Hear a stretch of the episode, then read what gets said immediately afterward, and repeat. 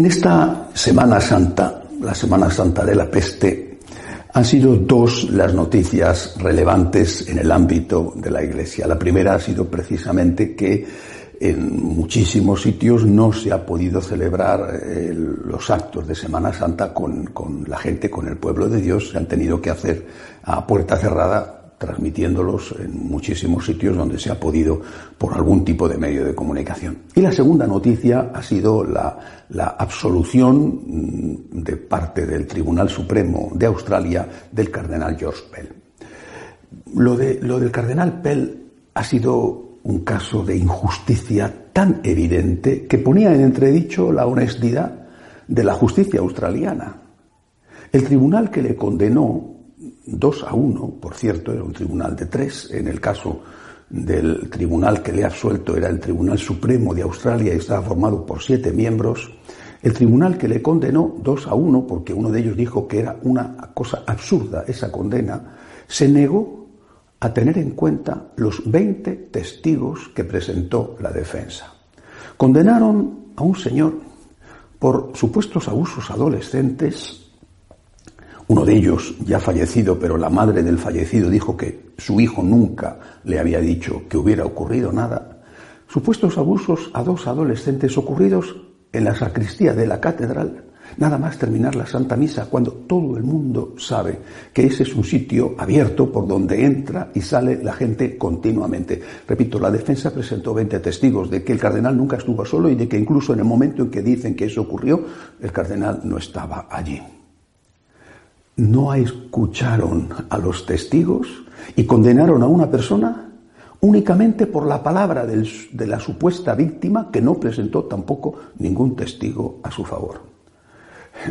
Era un caso evidente de prejuicio anticatólico o del poder que tienen sobre determinados jueces los medios de comunicación que llevan a cabo por ese prejuicio anticatólico, llevan a cabo un juicio paralelo, un linchamiento. Afortunadamente, el Supremo australiano, repito, por unanimidad, y eran siete, ha dicho que aquello no se sostenía. El cardenal Pell ha sido puesto inmediatamente en libertad, pero se ha pasado 404 días en la cárcel, en aislamiento. Y además, y me parece una, una muestra de tortura innecesaria, Además, no le permitieron en ese tiempo celebrar la Santa Misa. Eso para un sacerdote es de verdad un acto de tortura.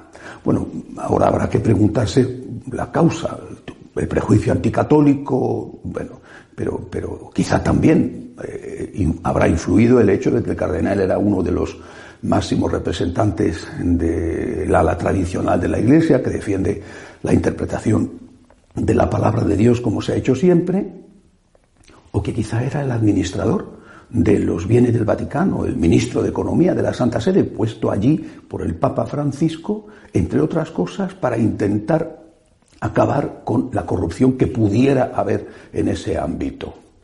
¿Se estaba acercando demasiado el cardenal a, a esos casos de corrupción y sus enemigos quisieron deshacerse de él? Pues esto no lo sabemos, el tiempo lo dirá. Lo que sí sabemos es que después de eliminado el cardenal, siguieron las investigaciones y no pararon los escándalos en, esa, en ese sector. Por ejemplo, hay que recordar cuando la Gendarmería eh, Vaticana entró en eh, la Secretaría de Estado, se incautó de algunos ordenadores. Ese juicio está todavía abierto.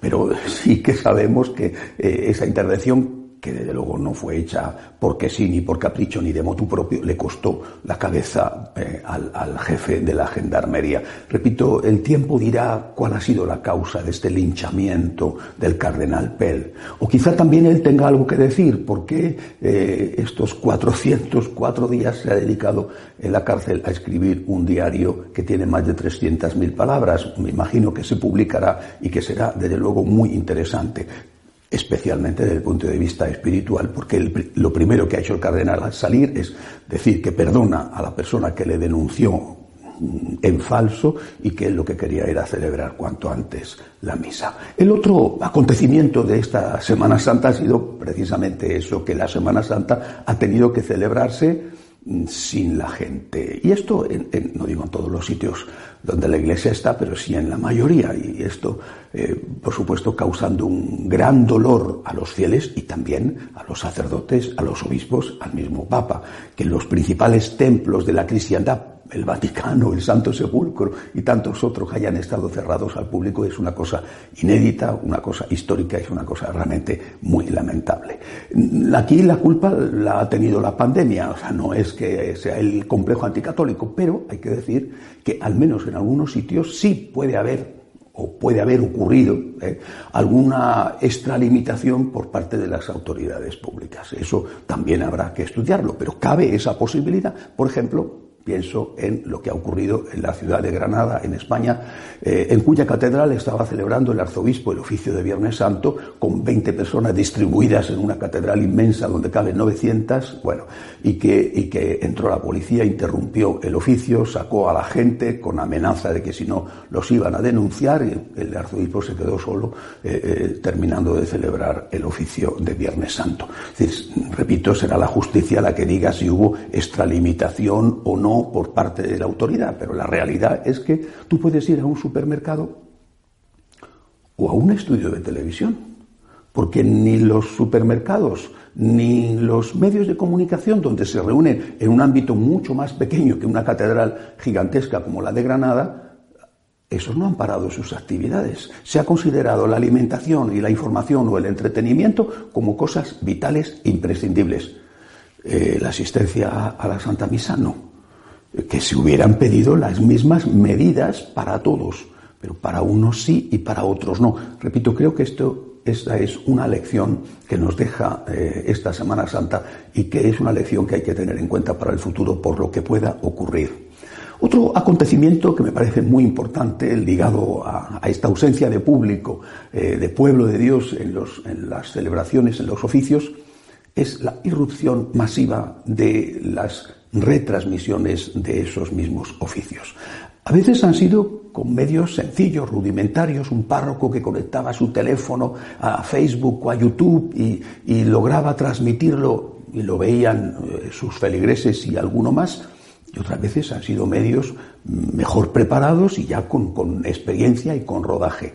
Pero la realidad es que millones, no exagero, pero muchos millones de católicos han estado asistiendo a los oficios de Semana Santa más, y me atrevo a decir en cierta forma, no, no del todo, pero en cierta forma, mejor que en los propios templos. Digo en cierta forma porque, porque poder estar allí y poder comulgar no tiene, eh, no tiene comparación ninguna. Son muchísimos millones los que han estado presenciando a través de esos medios, repito que han sido muy, muy diferentes, han estado presenciando, participando en los oficios. Estas parroquias virtuales han llegado para quedarse. Porque ahora esos feligreses ya saben dónde pueden encontrar una homilía que les gusta o una celebración litúrgica que les llena su corazón. Eh, por supuesto que en cuanto esto sea posible van a volver a sus parroquias, además con gran hambre de, de, participar en la misa y sobre todo de confesar y comulgar. Naturalmente que sí. La parroquia territorial tendrá siempre su importancia, pero la parroquia virtual ha venido para quedarse. Porque, insisto, ese laico, ese fiel, ahora sabe qué sacerdote escuchar, porque su homilía le gusta más, o porque quizá eh, su párroco no es que no tenga el don de la oratoria, puede ocurrir perfectamente ser un gran sacerdote y no tener ese don, pero a lo mejor está enseñando herejías eh, en, su, en su homilía, está diciendo cosas que son contrarias a las enseñanzas de la Iglesia, y ahora ya el laico sabe donde puede escuchar una homilía que le llena el corazón y una homilía que le enseña lo que de verdad la Iglesia ha enseñado y enseña siempre. Eh, creo que esto es una cosa muy positiva y, es dentro de las desgracias que ha tenido y que tiene todavía esta epidemia, creo que esta es una de las cosas buenas que nos ha dejado el, el, coronavirus.